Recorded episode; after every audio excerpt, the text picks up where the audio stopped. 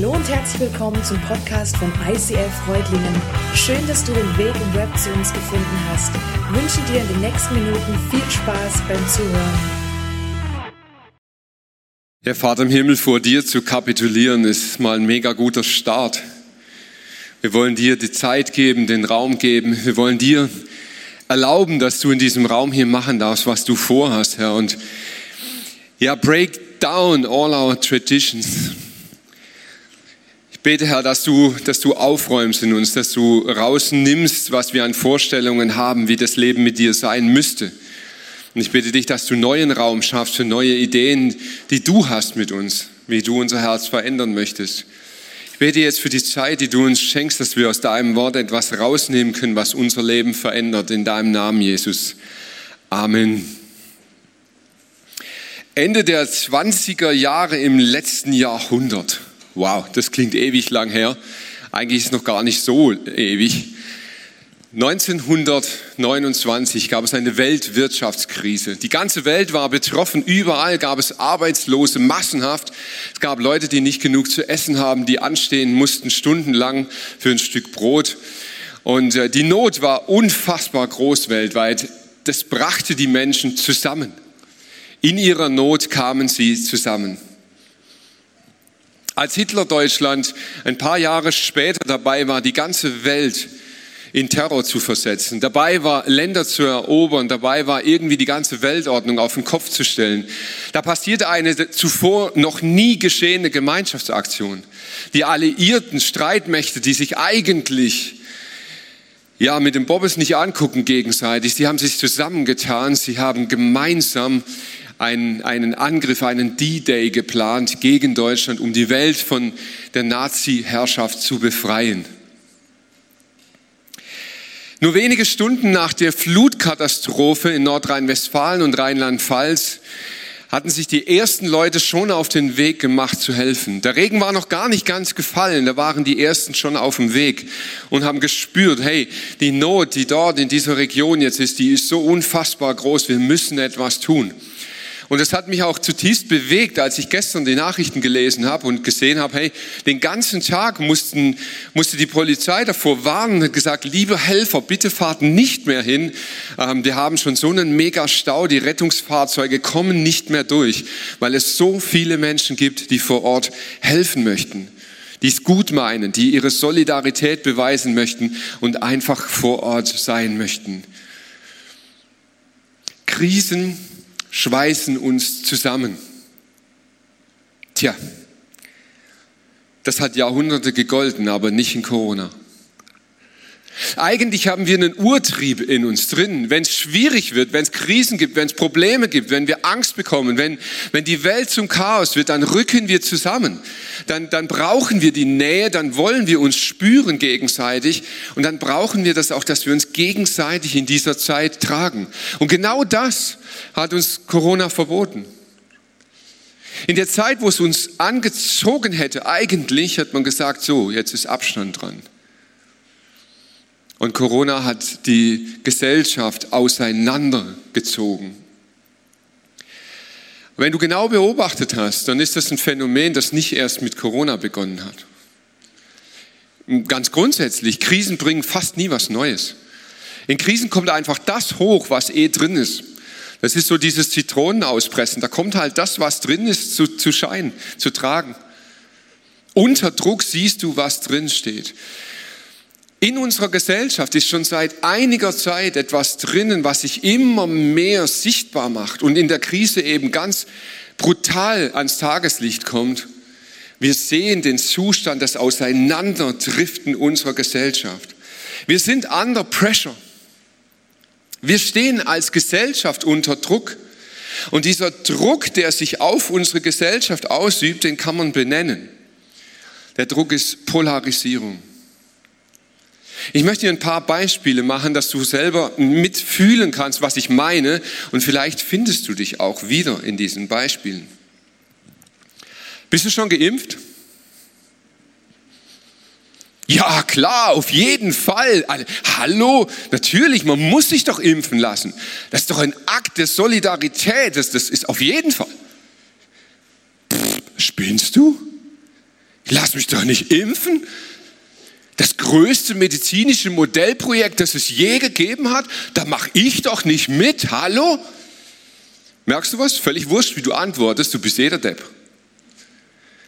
Die andere Seite sieht es anders. Und das polarisiert. Wir sind dabei, unsere Gesellschaft in zwei Lager aufzuteilen. Die Geimpften und die Ungeimpften. Die Vernünftigen und die Unvernünftigen. Solidarischen und die Egosäue. Die Schlafschafe und die Querdenker. Benzinfahrer und E-Fahrer. Linke und Rechte. Regenbogen und Homophobe. Polarisierung macht sich immer mehr breit in unserer Gesellschaft, in Freundschaften, in Familien, in Gruppen, am Arbeitsplatz und auch in Kirchen. Es spaltet unsere Gesellschaft und immer häufiger höre ich, dass mir Leute erzählen, sagen, hey, mein Abend wurde gecrashed. Das hat es früher nie gegeben, aber jetzt in meiner Familie, in meiner Small Group, in meinem, an meinem Arbeitsplatz, auf einmal gibt es Tabuwörter. Wenn du das sagst, dann ist der Abend gelaufen. Und dann hast du so diese zwei, drei äh, Typen, die dann halt so aufdrehen und dann kannst du eigentlich den Laden dicht machen und nach Hause gehen, weil das macht keinen Spaß mehr. Tabuwörter, Reizwörter, und auch wir in Kirchen, wir werden immer häufiger angefragt und sagen, hey, positioniert euch. Und dieselben Reizwörter werden benutzt, damit wir Position beziehen. Wie steht ihr zu Homosexualität? Wie seht ihr denn das mit Gender? Und der Gendersprache, Doppelpunkt, Ausführungszeichen, Klammer, Sternchen, Klammer auf, was alles so geht irgendwie oder nicht geht oder doch geht. Wie macht ihr das in eurer Kirche? Wie steht ihr zum Thema Flüchtlinge? Ganz ehrlich, da bin ich völlig überfordert mit. Wie stehe ich zum Thema Flüchtlinge? Ja, hast du drei Stunden Zeit? Ja, nee, nee, nee, ich will nur kurz wissen, links oder rechts? Friday for Future. Wow, wie stehe ich zu Friday for Future? Irgendwie fände ich es geil, in die Schule zu gehen, aber na, ich weiß nicht. Wenn man dann den Regen sieht, denkt man, vielleicht ist es doch gut, auf der Straße zu sein. Ich weiß echt nicht. Kann man solche Dinge so kurz links, rechts? Oder die ganz speziellen Kirchenthemen? Bis jetzt für die Insider. Evangelikal oder postevangelikal? Seid ihr diese Bibelvers, puh, Kung Fu, 1. Mose 1, nee, 3. Mose 8? Oder seid ihr doch eher so diese Liberaltheologen? Polarisierung ist dran. Links oder rechts? Zu wem gehörst du? Das Problem ist, jeder hat ja recht. Also immer, gell? Egal mit wem du redest, der, immer haben sie recht. Und das Krasse ist, wenn du, wenn du dann hinguckst, sagst, hey, mal ganz ehrlich, wenn man all diese Informationen sieht, die dauernden Nachrichten und alles, was man mir so Facebook so sagt, sag mal, sind die alle blöd oder bösartig? Wollen die es nicht kapieren? Sind die alle fehlinformiert? Ja, das Blöde ist, dass das alle denken. Der eine über den anderen. Und wir sind zutiefst überzeugt davon, dass wir Recht haben. Allerdings irgendwann kommen die meisten an den Punkt, wo sie die Schnauze voll haben und sagen, hey, ich, ich, boah, nee, ich will nicht mehr. Und dann kommt es so zu einer inneren Abkehr und relativ kurz drauf auch zu einer äußeren. Man trennt sich von diesen Personen, man entfreundet sich, man, man meidet sie. Man geht gar nicht mehr auf so einen Abend, wo, wo der oder diejenige ist und irgendwie merkst du, nee, nee, also, also wenn die Leute noch in die Kirche gehen, ach, nee, dann lieber gar nicht mehr. Ich habe diese Woche ein Zitat gelesen, ich weiß leider nicht, wer es gesagt hat, ich kann nicht ehren, aber ich finde es schlau. Unter Angst verlieren wir Menschen schnell die positive Lebenseinstellung. Dann den Anstand dann die Hemmung und dann die Solidarität. Church als Gemeinschaft. Wie geht das? Wie sollen wir in dieser polarisierenden Gesellschaft wirklich noch eine Gemeinschaft sein? Wie kann das funktionieren? Wie kann das göttlich funktionieren als Kirche? Wo ja um dich rum auch lauter Jodler sind, die alle irgendwie komisch sind. Also alle außer du. Ich habe uns fünf Punkte mitgebracht, von denen ich glaube, dass sie uns wirklich helfen können, als Gemeinschaft weiter zu existieren und weiter zu wachsen. Und das erste, Polarisierung ist so alt wie die Menschheit. Ich weiß, wenn ein Prediger mit Adam anfängt, dann hat man immer Angst, wo jetzt kann es lang dauern. Keine Angst, ich mache das ganz schnell. Adam und Eva lebten im Paradies. Und in diesem Paradies, in diesem perfekten Zustand gab es auch die Schlange. Und die Schlange hatte die Absicht, Adam und Eva zu verführen. Spannend ist, wie hat sie das gemacht? Was hat die Schlange benutzt, um Adam und Eva zu verführen? Ja, die Frucht.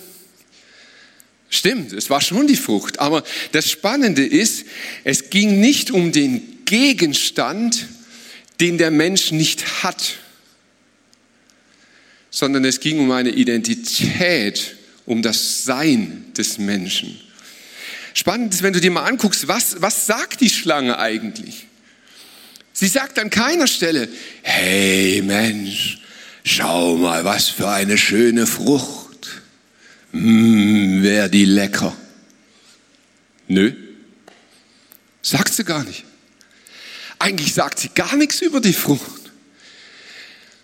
Was sie sagt, sie sagt, hey, wenn du das isst, wirst du gut und böse unterscheiden können und du wirst sein wie Gott. Die Schlange spricht die Identität Mensch an. Und sie sagt, du bist nur ein Mensch, aber das ist Gott und du kannst sein wie er. Und das ist der Punkt, der ausreicht, um den Mensch zu verführen. Der Mensch will sein wie Gott und er macht das, er isst genau diese Frucht. Und wisst ihr, was das allererste ist, was passiert? Er entdeckt, dass er Mensch ist und schämt sich dafür. Gott war nicht unfair. Gott hat von Anfang an gesagt, was passieren wird. Er hat gesagt, du Mensch, wenn du von dieser Frucht isst, dann wird es uns trennen. Es wird uns auseinanderreißen. Und der Tod wird die Konsequenz sein. Und genau das, nichts anderes ist passiert, als der Mensch davon gegessen hat. In dem Moment, als der Mensch diese Frucht zu sich nimmt, bam, entsteht Polarität in der Schöpfung. Auf einen Schlag stimmt es, der Mensch weiß, was gut und böse ist. Der Mensch weiß auf einmal, was göttlich und was nicht göttlich ist. Und ich habe über diesen Punkt ganz viel nachgedacht. Und ich habe kapiert, hey, eigentlich ist es völlig crazy.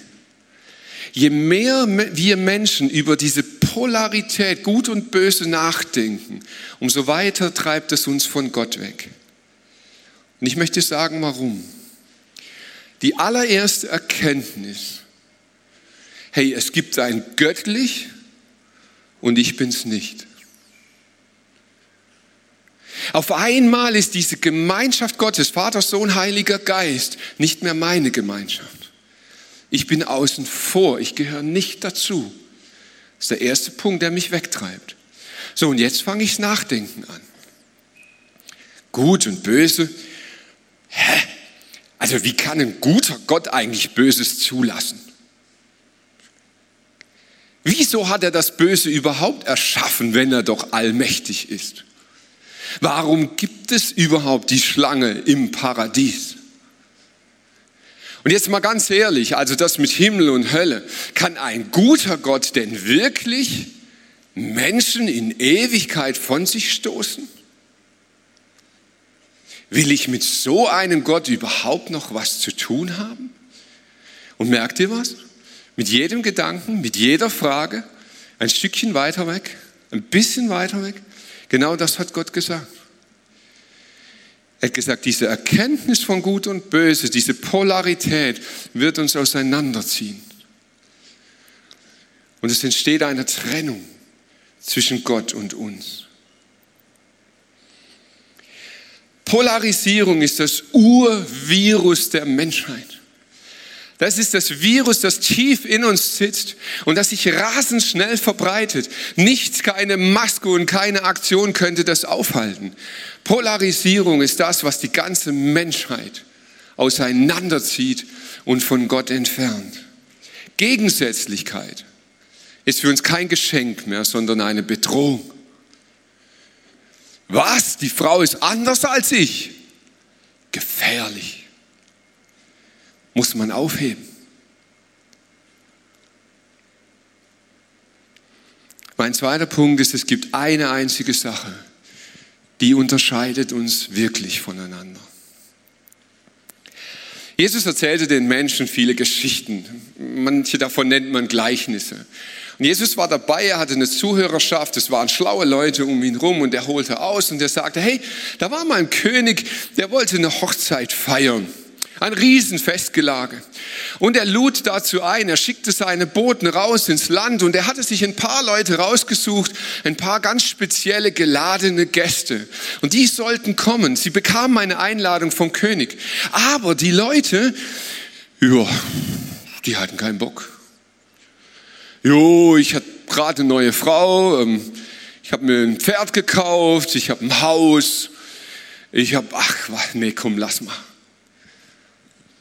war jetzt eh gerade Corona und jetzt schon wieder so viele Menschen, nee, lass mal, hab keine Lust auf dein Fest.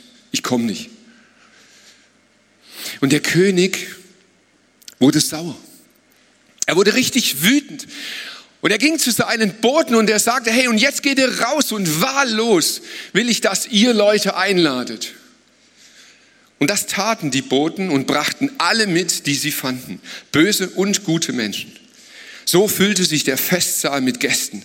Als der König nun kam, um die Gäste zu sehen, da bemerkte er einen Mann, der nicht festlich angezogen war.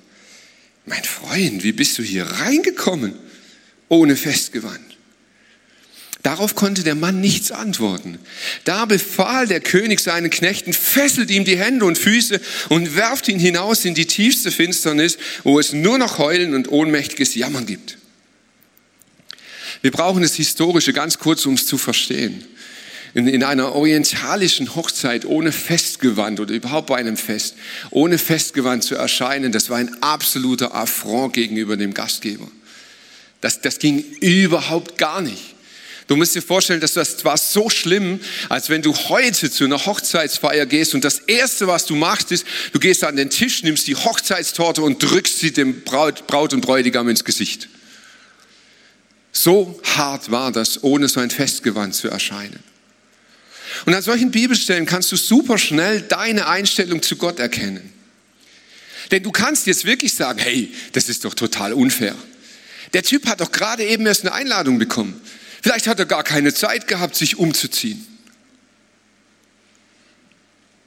Jesus sagt an anderer Stelle mal, dass an diesem Fest, bevor man reinkommt, gibt es draußen einen Tisch, da kann man sich reinigen. Und jeder Gast bekommt ein Gewand geschenkt. Es ist nichts Unfaires bei Gott. Der Mann hatte Gelegenheit, sich ein anderes Gewand anzuziehen. Er hatte die Möglichkeit. Es war eine ganz bewusste Entscheidung zu sagen, nö, brauche ich nicht, will ich nicht. Ich gehe so da rein. Jesus geht es hier nicht um Kleidung. Es geht nicht um Klamotten. Jesus spricht zu den Pharisäern, die um ihn rum sind, und er sagt, hey, bei Gott und seinem Reich ist es so, er hat eingeladen. Er hatte das Volk Israel auserwählt. Er hatte ganz bestimmte Menschen vor Augen. Und denen hat er über Jahrhunderte immer wieder gesagt, ihr seid eingeladen. Ihr dürft zurückkommen in die Gemeinschaft mit Gott. Aber sie haben gesagt, nee, und daraufhin sandte Gott seinen Sohn Jesus Christus in diese Welt. Und er starb am Kreuz von Golgatha. Sein Blut ist es, was reinmacht. Und er selber ist dieses Kleid, wovon er spricht. Wer ihn annimmt, wer an ihn glaubt, wer Jesus Christus als seine Rettung, als seine Erlösung annimmt, der hat dieses neue Gewand an. Und dieses Gewand, das bedeckt unsere Nacktheit die wir seit dem Sündenfall haben. Dieses Gewand ist es, was uns rechtfertigt, in dem Festsaal Gottes dabei zu sein. Und nur um dieses Gewand geht es. Das Krasse ist, auf dieser Feier sind Gute und Böse. Gott macht keinen Unterschied mehr. Er sagt nicht, hey, in mein Reich werden nur die reinkommen, die es ihr Leben lang perfekt machen. Nein, das sind Gute und Böse. Aber der entscheidende Faktor und dieser eine Unterschied ist Jesus Christus.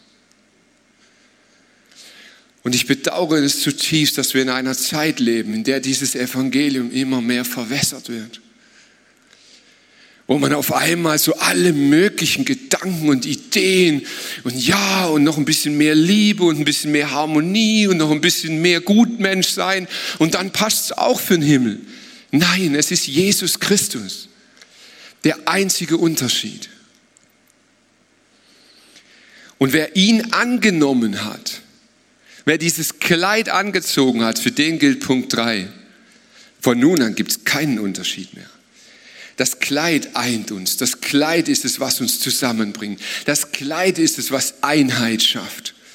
Paulus schreibt im Galaterbrief, denn ihr alle, die ihr auf Christus getauft worden seid, habt ein neues Gewand angezogen. Da taucht das wieder auf. Christus selbst. Hier gibt es keinen Unterschied mehr zwischen Juden und Griechen, zwischen Sklaven und Freien, zwischen Geimpften und Ungeimpften, zwischen Mann und Frau. Denn durch eure Verbindung mit Jesus Christus seid ihr alle zusammen ein neuer Mensch geworden. Paulus schreibt den Galatern in diesem Brief und sagt, hey, in eurer Gemeinde, da gibt es krasse Themen. Ihr streitet euch um Ernährungsfragen, vegan oder doch Fleisch oder nur Gemüse, mit Milch, ohne Käse, doch Käse. Ihr streitet euch um Scheidung oder nicht, um Wiederverheiraten oder nicht. Ihr, ihr, streitet um die richtigen Leiter. Ihr streitet um theologische Auslegungsdinge. Ihr streitet um Impfungen, um Viren, um Datenschutz. Ihr, ihr streitet um alles Mögliche. Aber um das alles geht's nicht. Das Kleid ist das Thema. Jesus das Zentrum, die Mitte. Um den muss es gehen. Jesus betet mal. Übrigens für dich und mich auch. In Johannes 17 wird beschrieben, dass Jesus betet für sich, für seine Jünger um ihn rum und für Menschen, die durch die Worte dieser Menschen zum Glauben kommen. Dadurch hat Jesus für dich schon gebetet, ganz persönlich ist ein Gebet für dich gesprochen. Und Jesus sagt in diesem Gebet, ich bete darum, dass sie alle eins sind. Sie in uns, so wie du, Vater, in mir bist und ich in dir bin. Jesus betet ein Heilungsgebet. Er betet gegen den Virus der Polarisierung. Ich bete, dass sie eins sind. Weißt du, warum er das macht? Weil wir es nötig haben. Weil wir es brauchen. Ich bin immer wieder entsetzt, wie arrogant, wie ignorant wir sind. Und ich schließe mich voll mit ein. Wir sind in einer Zeit, wir zeigen so krass mit dem Finger auf andere Kirchen. Ja, die, so kein Wunder, dass die leer sind. So altmodisch, wie die sind. Ja, und die, ah, was, so modernes Zeug. Die, die sind viel zu laut, die sind viel zu leise, die sind viel zu, viel, setz ein, was immer du willst. Wir sind so ultra krass unterwegs, als Christen mit dem Finger auf andere zu zeigen, weil wir so ganz genau wissen, was die falsch machen. Aber dazu sind wir nie berufen worden. Nie. Gott hat nie gesagt, es ist euer Auftrag, ich sende euch, um euch gegenseitig zu verurteilen. Nein, unser Auftrag als Church ist unser, mein Punkt 4 heute. Wir sind beauftragt, Menschen in ihrer Verschiedenheit zusammenzubringen. Menschen in der Verschiedenheit zusammenzubringen. Am Tag des der Geburtstag der Kirche, als Kirche entstanden ist, samt Pfingsten, da ist was ziemlich Verrücktes passiert. Der Heilige Geist kam auf die Jünger Und die hatten vorher die Hosen total voll, die haben sich nichts mehr getraut und auf einmal wurden sie mega mutig und sie standen auf und sie predigten und jetzt geschah ein Wunder. Wirklich ein, ein mystisches Wunder. Sie predigten und auf einmal sprachen alle eine Sprache. Nein, habt ihr das gelesen in der Bibel, was wirklich geschehen ist? Sie waren zutiefst verwirrt. Denn jeder hörte die Apostel und die, die bei ihnen waren, in seiner eigenen Sprache reden. Wir Kirchen müssen nicht alle eine Sprache reden. Überhaupt nicht. War nie der Gedanke von Kirche. Wir dürfen in unserer Sprache reden. Wir dürfen hochtrabend, alttraditionell, wir dürfen Straßenslang, wir dürfen ein bisschen Vekalausdrücke, wir dürfen uns vorsichtig ausdrücken, wir dürfen gepflegt reden, wir dürfen weniger gepflegt reden, wir dürfen schlau reden, wir dürfen weniger schlau reden, wir dürfen unsere Sprache sprechen. Das ist vollkommen in Ordnung. Wenn wir über das Kleid reden und wenn das Kleid das Kleid bleibt und Jesus das Zentrum unserer Evangelium bleibt, geschieht heute noch dasselbe Wunder wie an Pfingsten. Denn das Wunder, das der Heilige Geist tat, war nicht, dass sie alle eine Sprache hatten, sondern dass jeder es verstehen konnte. Und wisst ihr, genau diese Erfahrung mache ich heute. Es gibt Sonntage, da gehe ich da hinten raus und ich bin wirklich geknickt. Ich fühle mich richtig mies. Und ich gehe da raus und ich denke, scheiße, was war denn das heute? Ich war echt nicht gut ich habe mich nicht gut gefühlt, ich, ich habe Wörter benutzt, die waren nicht wahr. Und irgendwie, nee, das war alles nichts. Und dann gibt es Sonntage, da gehe ich da hinten raus und meine Familie kann es bestätigen, stolz wie ein V. Da gehe ich raus und boom, tschakka, yeah, heute habe ich es denen gezeigt, hey, heute war ich so gut drauf, ich freue mich schon auf den Spiegel nachher. Die Schweizer haben ein so geiles Wort schieße gleich. Schieße gleich, wie ich da hinten rausgehe. Wenn ich Jesus verkündet habe, wenn ich ihn groß gemacht habe, wenn ich das Kleid gepredigt habe, schenkt der Heilige Geist Gunst. Und die Gunst des Heiligen Geistes bewirkt, dass jemand etwas versteht. Nicht, weil ich geil bin, nicht, weil ich schlecht bin. Wenn wir das Kleid predigen, tut der Geist das Nötige dazu. Den Erfolg von Christen kannst du nicht daran messen, ob Polarisierung aufhört. Ganz ehrlich, das wird bleiben, bis der Herr wiederkommt. Die Boten in der Geschichte von Jesus, die hatten einen Auftrag. Sie sollten rausgehen und sollten einladen. Und ich glaube, bis es soweit ist, dass Jesus wiederkommt, haben wir einen Auftrag als Gemeinschaft. Wir sollen Spannung aushalten und nicht loslassen. Und ich möchte euch dazu ein Beispiel machen. Ich habe da was mitgebracht und ich bitte mal den Jonas auf die Bühne. Der Jonas hat bei uns eine Ausbildung gemacht, die er wirklich sehr gut bestanden hat. Und er hat die Ausbildungszeit hinter sich. Ja. Das ist zum einen ein Applaus wert und zum anderen hat er sich für höhere Aufgaben qualifiziert. So, du darfst mal festhalten. Unsere Gesellschaft gerät unter Spannung. Auch wir als Kirche. Da kommt jemand zur Tür rein und sagt, Impfen ist scheiße. Und es gibt Spannung. Und dann stehen andere auf und sagen, was bist denn du für ein Vollpfosten? Impfen ist das Allerwichtigste. Und die Spannung steigt. Und dann sagt ein anderer, hey, was ist hier überhaupt los? Was lehrt denn ihr hier? Gibt es hier Menschen, die nicht nach Gottes Willen leben etwa? Und die Spannung steigt. Und dann sagen Menschen, ey, ihr macht so laute Musik, das ist völlig ungeistlich. Und die Spannung steigt weiter. Und die steigt so lange, bis einer loslässt.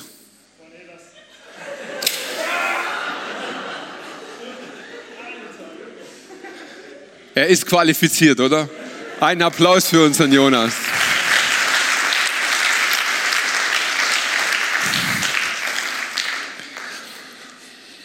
Ich glaube, wir sind dazu beauftragt, Spannungen auszuhalten. Ich glaube, dass Gott das möchte. Er hat uns in eine Welt hineingestellt und nicht rausgenommen. Er hat uns in eine Welt der Spannungen reingestellt. Und ich glaube, dass wir diese Spannungen aushalten müssen, weil wenn wir loslassen, tut es jemandem weh. Und ganz ehrlich, diese Erfahrung habe ich x-fach gemacht. Mit Menschen, die hier waren, mit Menschen, die hierher kommen, Menschen, die wieder gegangen sind aus allen Kreisen. Wenn wir diese Spannung einfach nur loslassen, gibt es Schmerzen. Und ich glaube, es ist dran, das auszuhalten. Und ich möchte dir heute noch zum Schluss so einen Praxistipp mitgeben. Wie kannst du das in deinem Umfeld, in deinem persönlichen Leben umsetzen? Verlass mal dein gewohntes Umfeld. Verlass mal deine Bubble auf Social Media, vielleicht in deinem Arbeitsfeld, vielleicht in deinem Freundeskreis. Beschäftige dich nicht immer mit demselben. Übrigens, so funktioniert Social Media. Wenn du in Google mal eingegeben hast Querdenker, dann wirst du entdecken, dass zukünftig häufiger Artikel über Querdenken bei dir auftauchen. Und lustigerweise, wenn du es mal vergleichst mit deinem Freund, deinem Partner, dann kriegt der bei demselben Begriff andere Ergebnisse als du. Brech da mal aus. Werde furchtlos.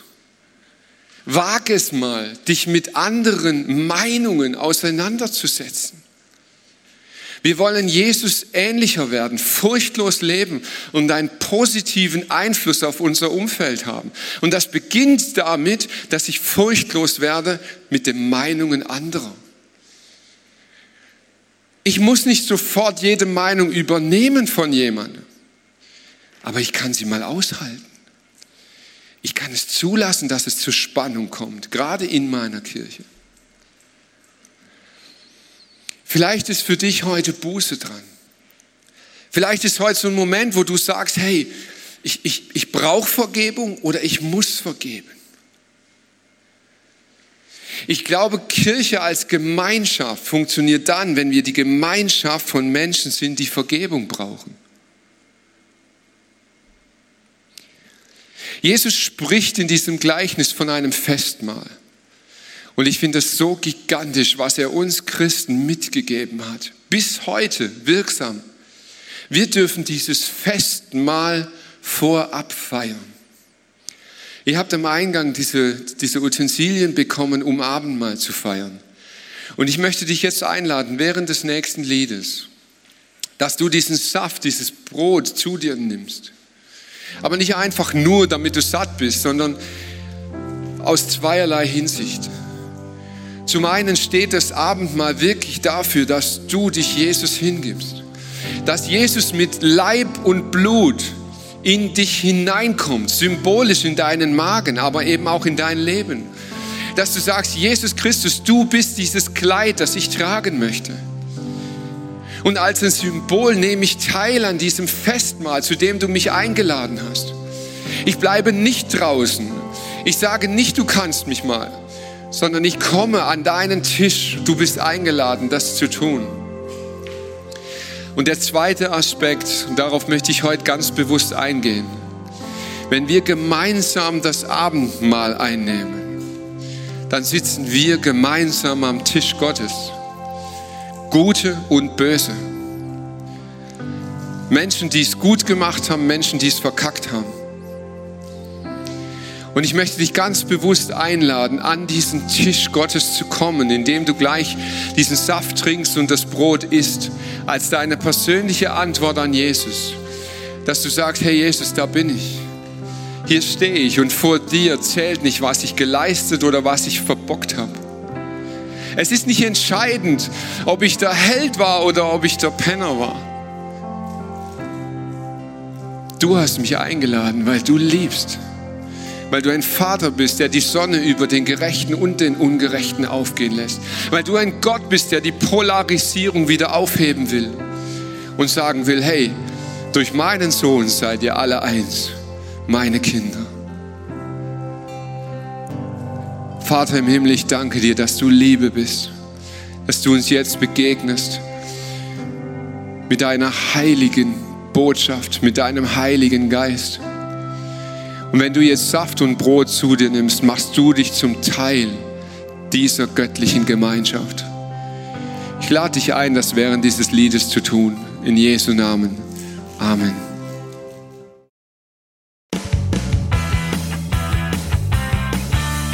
ICF Reutlingen sagt Dankeschön fürs Reinklicken. Weitere Infos findest du unter www.icf-reutlingen.de.